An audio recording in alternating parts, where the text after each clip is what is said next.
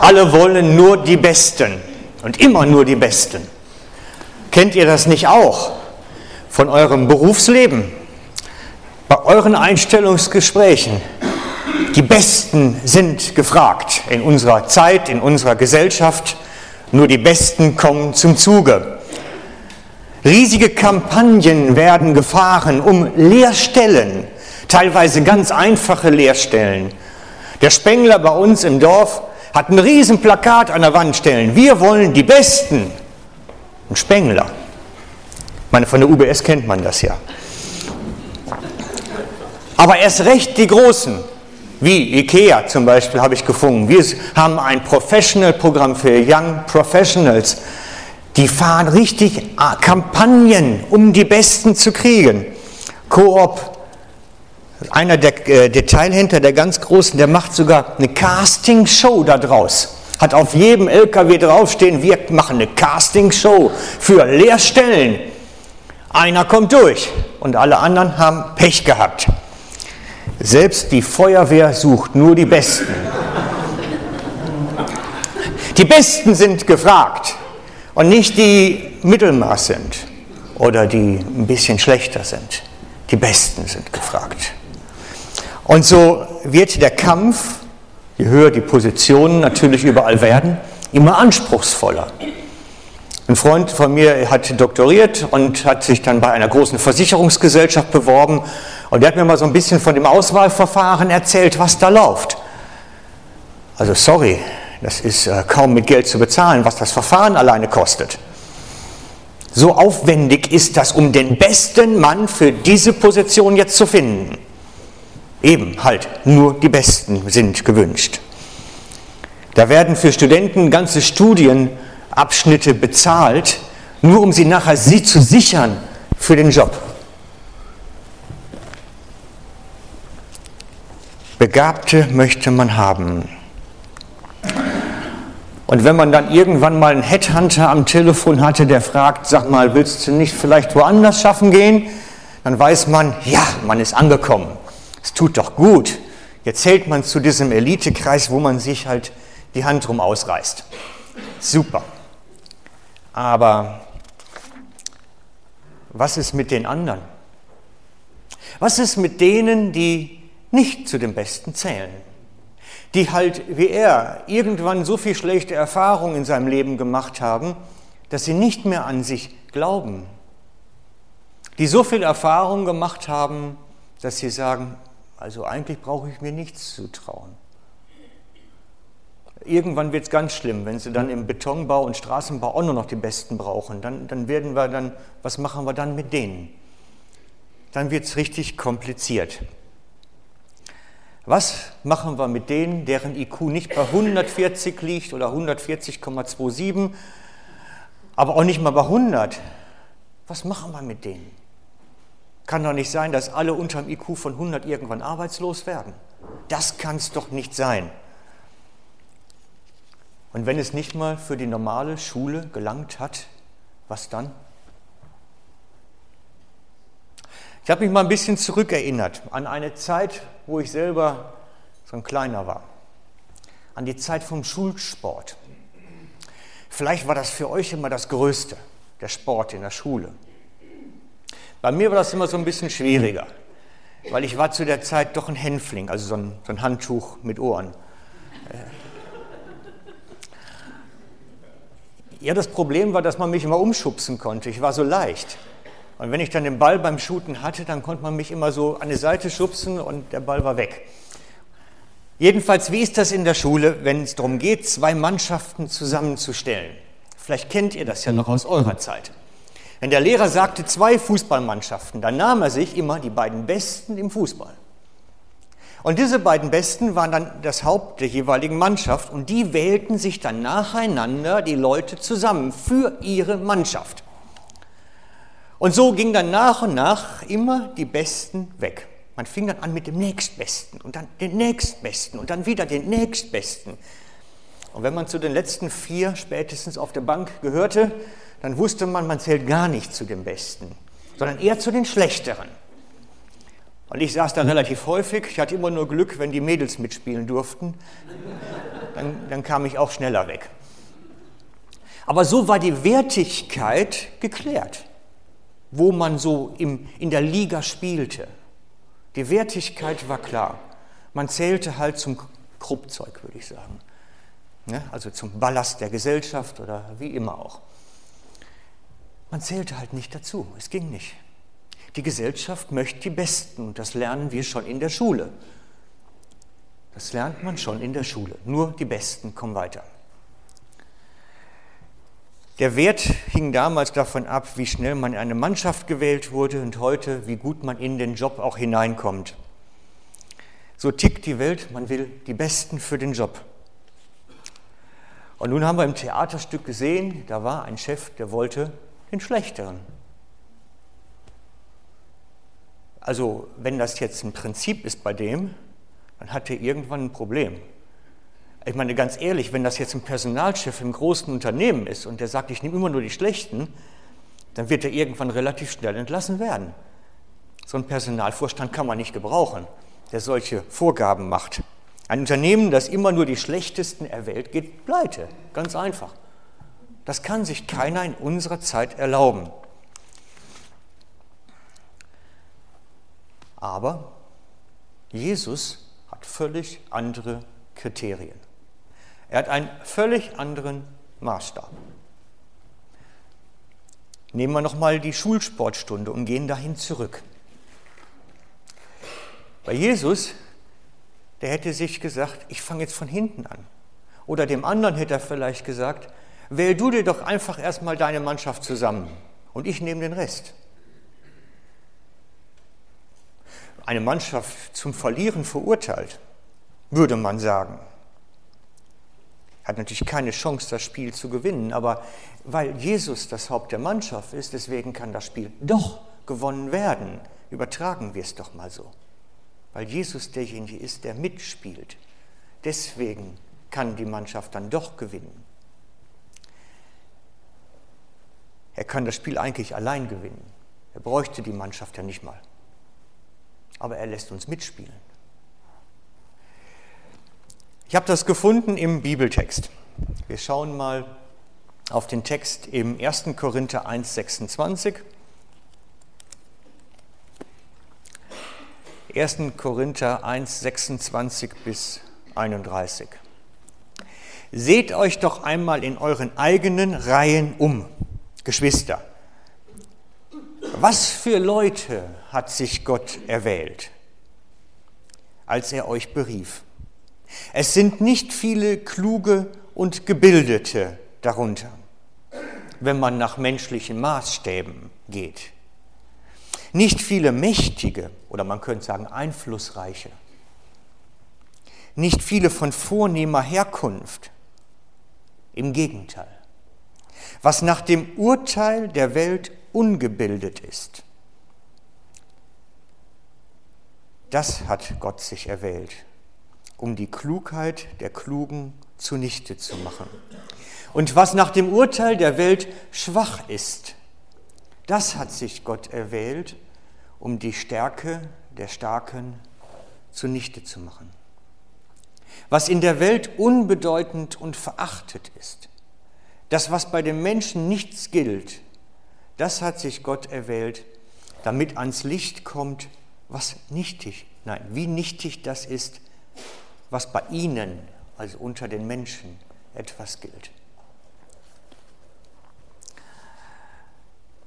Denn niemand soll sich gegenüber Gott mit vermeintlichen Vorzügen prahlen können.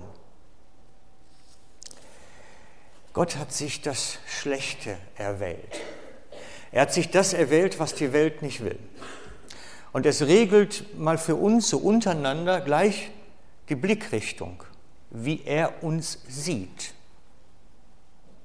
Es regelt für uns unser Selbstverständnis, wer wir eigentlich sind.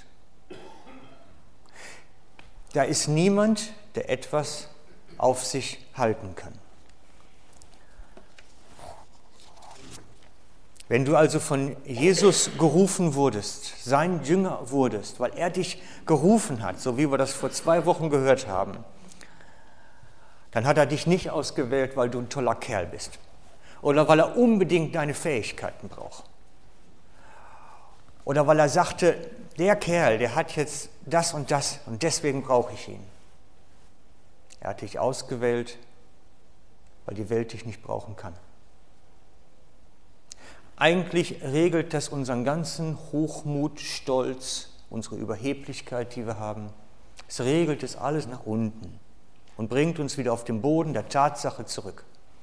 Zeigt uns, wer wir wirklich sind. Er hat uns berufen, weil wir es nicht hinkriegen würden, es nicht schaffen können. Darum.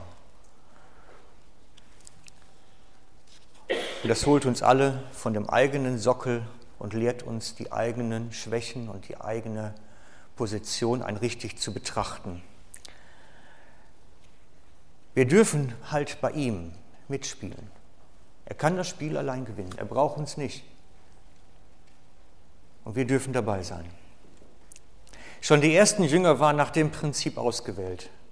Benny Steffen hat euch letzte Woche die ganzen Jünger vorgestellt mit ihren Eigenarten, Sonderbarkeiten, Charakterzügen. Was für eine sonderbare Mannschaft. Nach klugen Gesichtspunkten kann man damit kein Spiel gewinnen. Und erst recht nicht eine Kirche bauen, die über 2000 Jahre hält und sich ausdehnen kann. Eine Mannschaft, in der er letztlich der Motor ist und derjenige ist, der die Marschroute vorgibt. Wie sieht das in der Praxis aus? So ganz alltagspraktisch, montags morgens. Wie sieht das in unserem Bild Expedition Alltag aus mit unserem kleinen Wagen, wo wir unterwegs sind im Moment? Wir sind als Team unterwegs, erstens. Jesus braucht keine Einzelkämpfer. Nach menschlichen Gesichtspunkten nicht unbedingt der Fall. Wir werden alle darauf trainiert, selber müssen wir zurechtkommen. Wir müssen unser Boot des Lebens in den sicheren Hafen kriegen. Wir müssen unser Expeditionsgefährt alleine dahin bringen, wo es hingehört. Wir müssen es selber schaffen. Das kriegen wir gelehrt. Aber Jesus sagt, uh -uh, never be alone. Niemals alleine. Der schickt ihn nicht mal los, den Esel alleine zu holen. Selbst da müssen sie zu zweit gehen. Er schickt sie zu zweit los, den Esel zu holen. Da ist der Text dazu.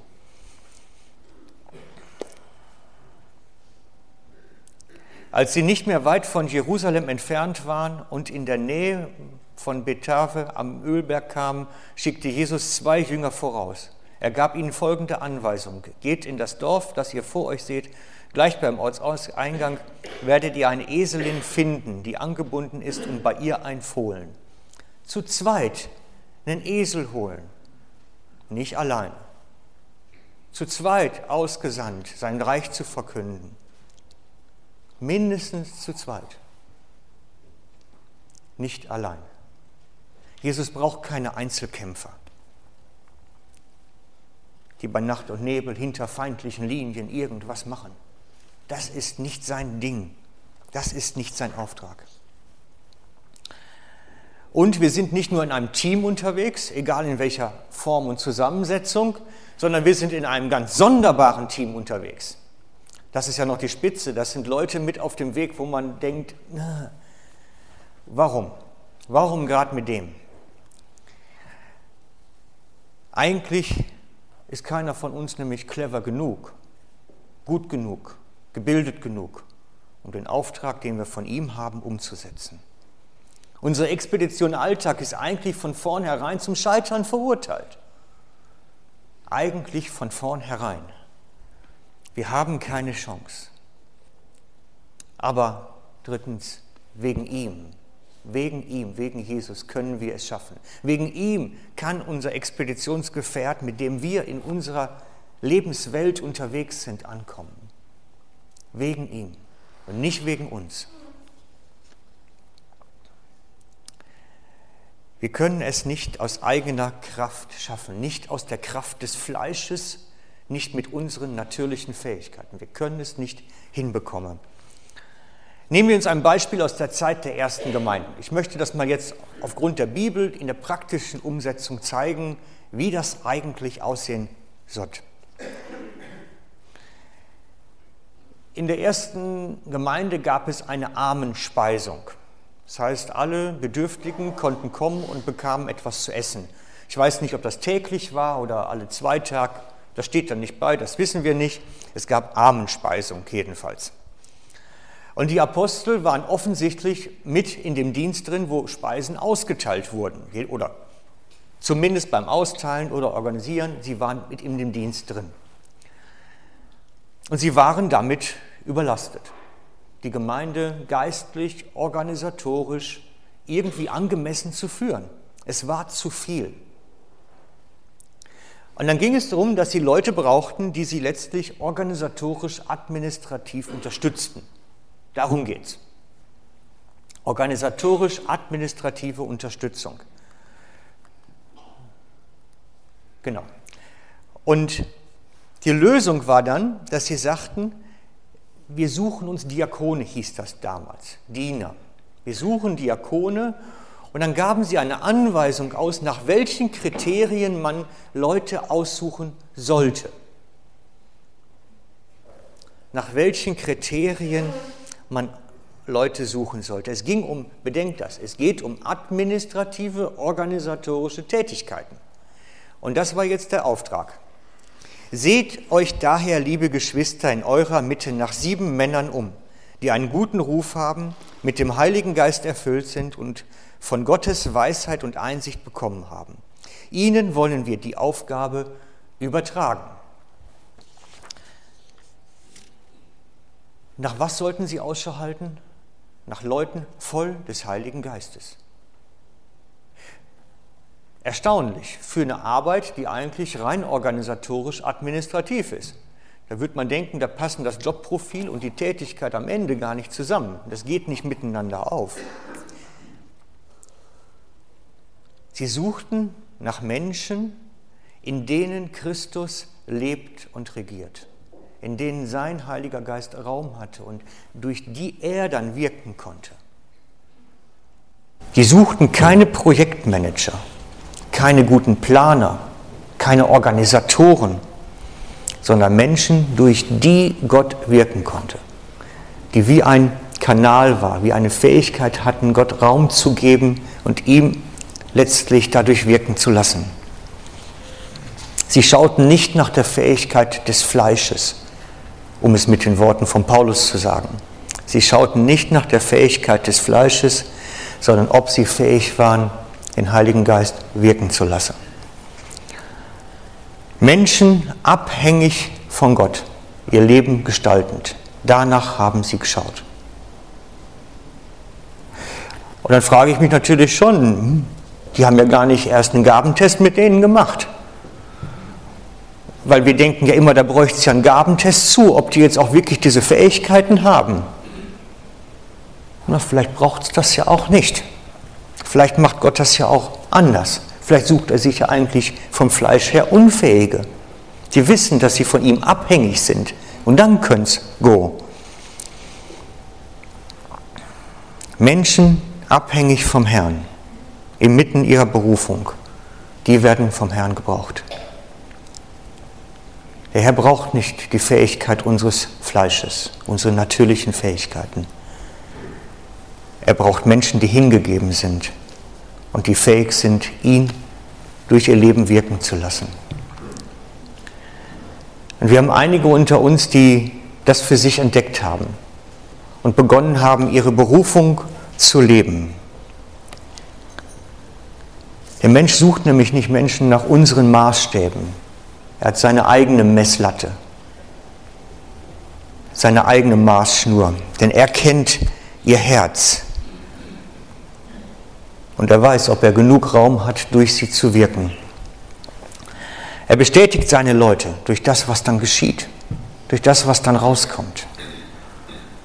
Und wir als Gemeinde haben immer wieder den Auftrag zu schauen, sind da Leute unter uns, die in eine Berufung hineinkommen und die wir wirklich schicken müssen in ihre Berufung. so wie damals Paulus und Barnabas ausgesandt worden sind, in ihre Berufung hinein, in ihren Auftrag hinein.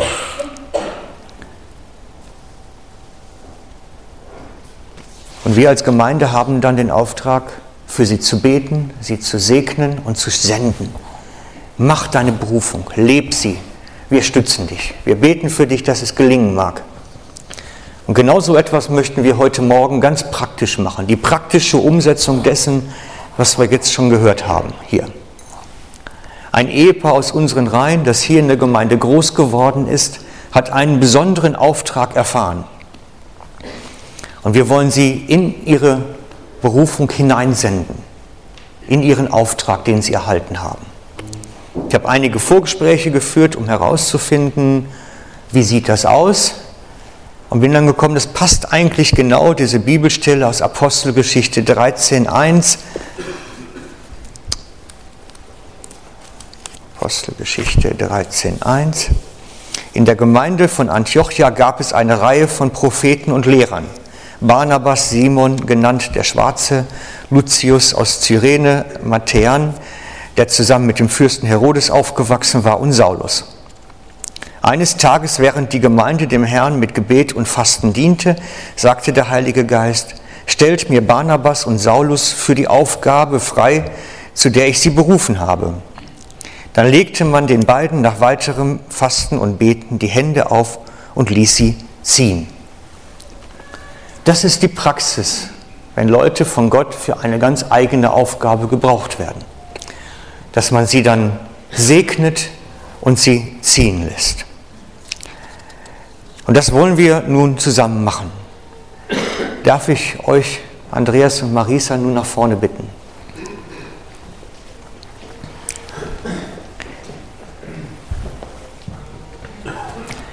Viele kennen euch ja noch weil ihr hier groß geworden seid, zum Teil zumindest in der Gemeinde oder hier auch ein- und ausgegangen seid. Und wir freuen uns, dass wir ein Ehepaar unter uns haben, das seinen Weg, seine Berufung erkannt hat und gehen wird. Und ich bin ganz gespannt, was dabei rauskommt. Aber die, die euch jetzt noch nicht kennen, da möchte ich so ein paar Fragen noch stellen, damit man euch noch ein bisschen besser spüren kann. Ja, ja, wir brauchen das Mikrofon. Du hast recht.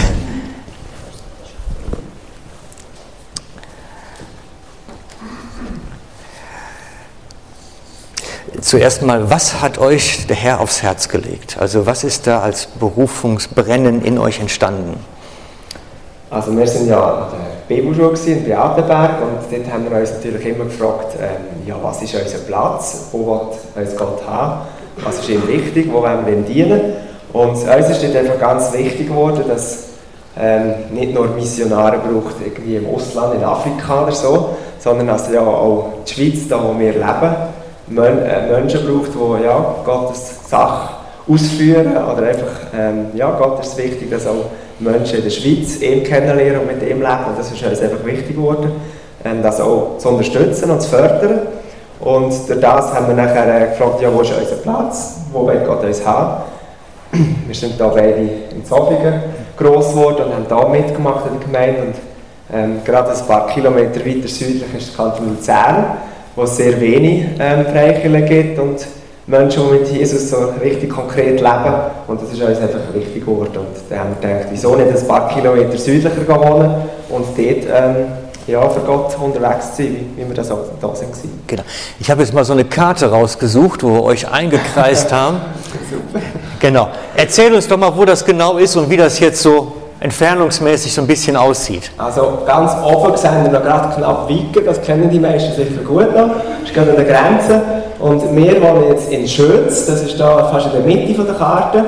Und ähm, also die Gemeinde, wo wir jetzt daheim sind, ist in Willisong, also wo da dunkel eingefärbt ist. Das ist also die Region, wo wir jetzt daheim sind. Mhm. Genau. Was ist das für eine Region? Ist das Industrie? Ist das ländlich? Das ist ähm, ländlich äh, ziemlich ländlich, man sagt dann, wir sagen im Hinterland. Ähm, ist hügelig und hat Bauern, und, aber auch Industrie und so, aber schon eher ländlich, nicht städtischer Charakter. Hinter den sieben Bergen bei den sieben Zwergen, ne? ja, nicht ganz weg. Gut. Wie seid ihr jetzt zu dieser speziellen Berufung gekommen? Also wodurch ist das jetzt euch so, so, so brennend geworden? Hätte ja sein können, dass ihr sagt, ja, wir wohnen da und arbeiten da und ist auch ganz nett. Ähm, Ja, also es sind halt verschiedene Gespräche und ähm, Umstände dazugekommen, die das so haben geführt Also wir haben natürlich auch müssen eine Wohnung suchen und Arbeit finden und so, weil wir sind jetzt nicht irgendwie angestellt und können einen Lohn von extern, sondern ich arbeite ganz normal meinen Beruf. Und ich habe auch eine Stelle gefunden in Willisau als Elektriker. Mhm. Und in Schulz haben wir eben eine Wohnung gefunden und so hat sich das halt ergeben. Also es ist jetzt nicht so, dass wir irgendwie äh, einen Brief vom Himmel bekommen haben, wo Gott hat gesagt, mach es so, sondern es hat sich halt so ein bisschen entwickelt. Mhm. Genau. Man nennt das so ein bisschen Zeltmacher. Ähm, woher kommt das? Du hast das doch gelernt an der Bibelschule. Vielleicht erklärst du uns noch kurz das. ähm, ich glaube, der Begriff, der Begriff ist vom, vom Paulus prägt. Der Paulus war von Beruf Zeltmacher. Gewesen. Und das hat bedeutet, er hat mit seinen Händen seinen eigenen Lebensunterhalt bestritten. Er war also nicht abhängig von anderen. Und darum hat man den Begriff Zeltmacher so aufgenommen, die eben arbeiten und einfach nebenher noch für Gottes Sachen unterwegs sind. Also, das ist natürlich blöd gesagt. Man ist natürlich immer für Gottes Sachen unterwegs, aber ja. So. Mhm. Wie wollt ihr das leben? Wie soll das mit Leben gefüllt werden für euch? Jetzt bist du dran. genau. Also ähm, einerseits ähm, äh, sind wir ja, dort hergezögert und haben geschaut, was gibt es da schon. Und dann haben wir eine Gemeinde gefunden in Willisau, Freie Willisau, und wir haben mega Freude, dass heute ganz viele da sind. Und äh, wir sind dort mega herzlich aufgenommen worden und es war ein guter Start für uns. Mhm. Weil wir sind dann nicht einfach Mutterseele alleine und so, was machen wir jetzt, sondern wir haben wirklich Unterstützung bekommen und äh, ja, wir möchten uns auch in die Gemeinde hineingeben und die Gemeinde stärken und ja, das hat sie mega gefreut mhm. und für uns war es auch mega schön, die Leute mhm. kennenzulernen. Mhm. Wir haben auch einfach sonst da Augen offen, ähm, was hat es für Menschen um uns herum, ähm, unsere Nachbarn, meine Arbeitskollegen und so weiter, aber auch was hat es für andere Christen herum und wir haben auch noch ähm, ja, verschiedene Kontakte schon aufbauen, Beziehungen erleben und so und das ist uns einfach wichtig. Ähm, mit allen Menschen, die wir treffen, einfach äh, Beziehungen erleben, mhm. miteinander unterwegs sein. Ja. Als ich euch besucht habe, habe ich gedacht, ihr wohnt ja eigentlich wirklich in so einem ja, Nest. Also das ist ja wirklich Missionsfeld pur, wo ihr lebt. Ja, wir haben eine Überbauung mit ganz vielen äh, Wohnblöcken und ihr wisst ja, die Wohnblöcke ist auch der Ausländeranteil immer recht hoch und so. Und ähm, ja, da sind wir auch herausgefordert ähm, mit unseren Nachbarn in Frieden zu leben.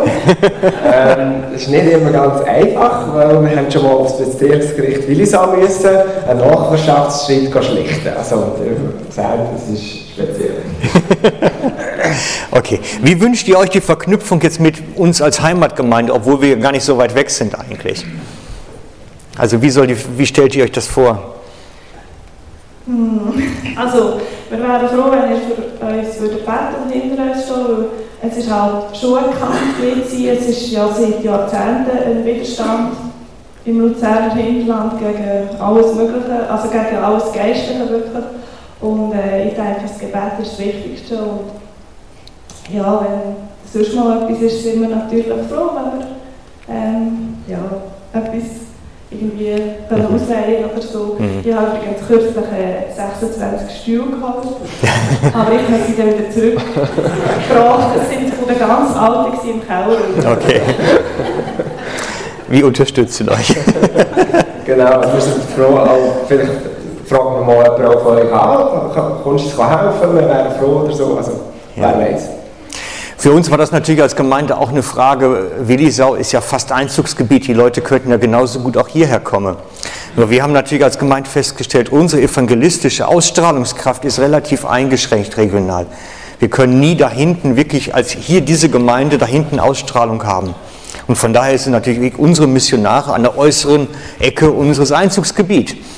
Und von daher freue ich mich natürlich riesig, dass da jetzt Reich Gottes auch entstehen kann und was, was wachsen darf. Wir wollen nun für euch beten, euch segnen und euch senden nach Willisau zu dem Land der sieben Zwerge. Äh, ähm, Adi, darf ich dich bitte? Stellt euch zwischen uns. Fängst du an? Fängst du an? Ja.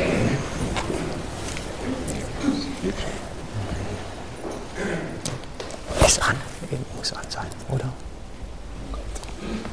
Ja, Jesus Christus, wir danken dir jetzt für diesen Moment, für alle, die da sind. Besonders, dass wir dürfen wissen, dass du da bist für die Heilige Geist. Merci, hast du uns eins zu eins miterleben jetzt praktisch, was Gemeindebau heisst, was es heisst, wenn wir raustreten für dich, wenn wir einen Ruf gehört haben oder eine Berufung erlebt haben, so wie jetzt Marisa und Andreas. Jesus Christus, wir danken dir, dass du bei ihnen willst sein, auch in der nächsten Zeit. Du hast Herausforderungen parat für uns, die nicht immer einfach sind. Du hast aber auch Kraft und Weisheit und Lösungen parat, wenn wir selber nicht weiter wissen.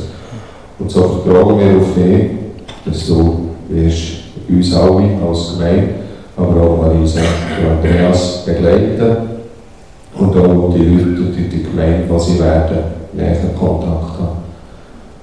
Danke, Jesus Christus, dass du auch andere Leute verändern gerade durch Marisa und Andreas.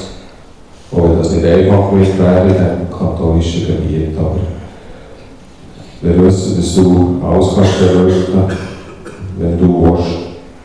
Und haben wir unsere Wünsche, unsere Bedürfnisse, all unser Wissen oder eben Unwissen in deine Hand. Wir vertrauen auf dich, dass du das siehst und dass du so willst wirken, bis die Weg ist und wie du das willst haben. Und nicht nach unseren Vorstellungen. Und ich danke dir, Herr, dass du Andreas und Marisa berufen hast und dass sie diesen Ruf angenommen haben und dass das losgehen kann jetzt mit ihrem Dienst dort vor Ort. Ich möchte dich bitten, dass du ihnen guten Zugang schenkst zu den Menschen, mit denen sie leben und unter denen sie unterwegs sind. Dass sie den Blick haben, dein Wort zu reden, dein, deine Handreichung zu bieten, dass du derjenige bist, der letztlich durch sie wirken kann. Und so segnen wir euch, Andreas und Marisa, im Namen des Vaters und des Sohnes und des Heiligen Geistes. Amen. Danke vielmals. Gerne. Merci.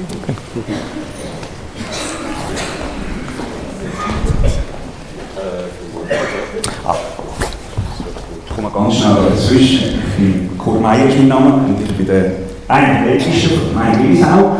Ich wollte schnell euch Mut machen. Wir haben vor einigen Jahren haben wir Manuela Koller aus unserer Mitte entlassen auf Zobingen, Schlemmelbach. Und wir kommen jetzt 100 fertig, kommen wir zurück über. Wir kommen zwei über, das heisst, wenn ihr zwei könnt, werden wir vier neue Leute Das war die das, ist eine, das ist eine gute Rechnung, da mache ich mit. In meinen Vorgesprächen habe ich die beiden, Andreas und Marisa, als ein Paar kennengelernt, die nicht unbedingt immer wissen, wie es läuft, aber die ein Herz dafür haben, mit Jesus unterwegs zu sein und diesen Weg zu suchen. Die also diese Leitung, die er gibt, wirklich mit ganzem Herzen suchen. Wenn du also glaubst heute, Gott kann mich sowieso nicht gebrauchen, ich bin zu alt. Und oder zu schwach. Oder ich bin zu krank, dann sage ich dir, dann kann der Herr dich gebrauchen. Weil er sucht sich nicht die Cracks, sondern er sucht sich die, diejenigen. Wenn du glaubst, du bist zu jung, zu unreif, noch nicht fertig genug, noch nicht gebildet genug, noch nicht erfahren genug, Jesus kann dich gebrauchen. Es kann dein Ruf sein. Dann mach dich auf. Entdecke, was der Herr für dich hat.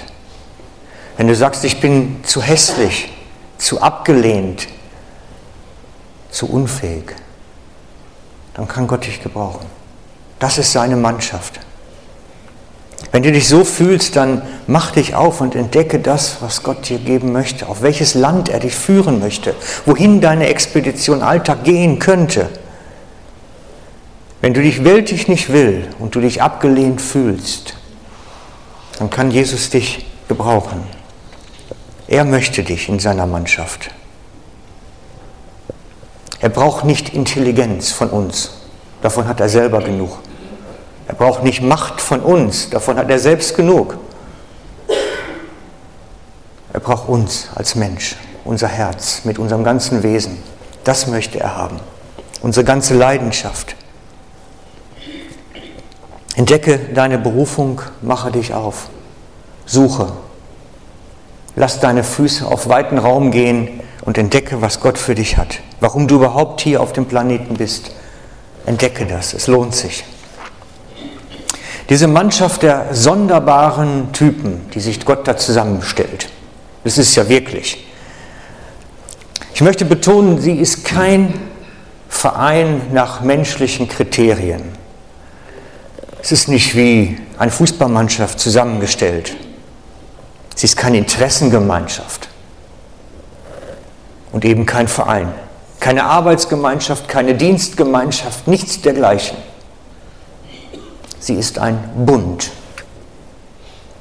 Und das, was diesem Bund am nächsten kommt, ist der Begriff Familie. Brüder und Schwestern, Mütter und Väter, Söhne und Töchter im Glauben. Das kommt dem am nächsten. Zusammengeklebt sind wir durch das Blut Christi als Klebstoff. Eine Geschwisterschaft zusammen in einer Bundesverpflichtung füreinander da zu sein. Die gleichen Konsequenzen, die der Bund von uns zu Jesus hat, auch untereinander. Wir sind einander verpflichtet. Paulus bringt das auf den Punkt schlechthin. Daran haben wir die Liebe erkannt, dass er sein Leben für uns hingegeben hat. Auch wir es schuldig sind, für die Brüder das Leben hinzugeben. Wer aber die Güter dieser Welt hat und seinen Bruder Notleiden sieht und sein Herz vor ihm verschließt, wie bleibt dann die Liebe Gottes in ihm? Der Vers spricht zwei Dinge an. Wirklich so füreinander einzutreten, dass man sich vor ihn stellt und ihn verteidigt und wenn es das eigene Leben kosten könnte. Und zweitens den Hosensack, den Geldsack notfalls teilen, damit der andere genug hat. Wer sein Leben nicht gibt für die Brüder, das ist die Umsetzung des Bundes, des Geschwisterbundes, in dem wir stehen. Die Anforderung des Evangeliums meint wirklich ein Einssein.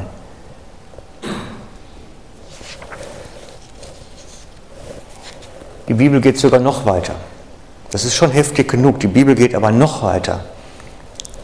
Jeder, der seinen Bruder hasst, ist ein Mörder.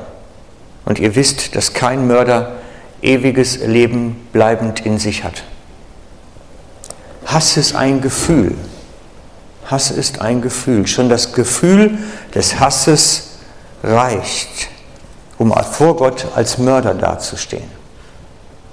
Das ist nicht zum Spaßen, Freunde, das ist nicht zum Spaßen. Diese komische Mannschaft fordert uns immer wieder heraus, miteinander klarzukommen. Es fordert uns wirklich heraus, alle. Und trotzdem sind wir absolut einander verpflichtet.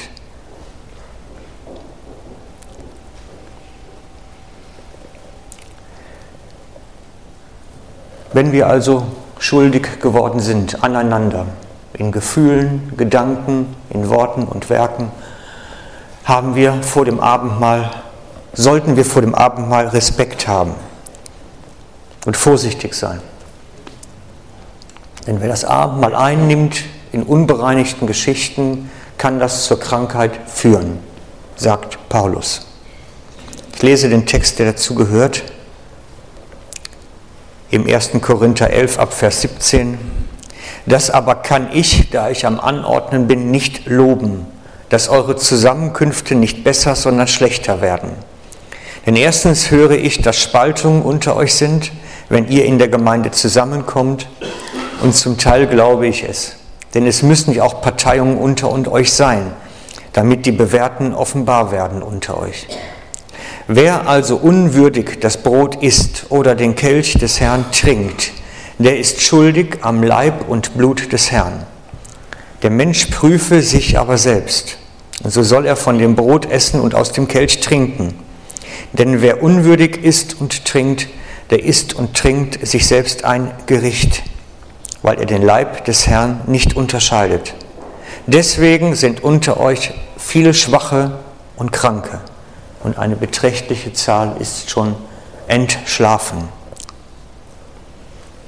Der Apostel sagt da drin, dass Krankheit und Tod die Konsequenz sein können für die Verletzung des Geschwisterbundes, der Bruderschaft, der Geschwisterschaft.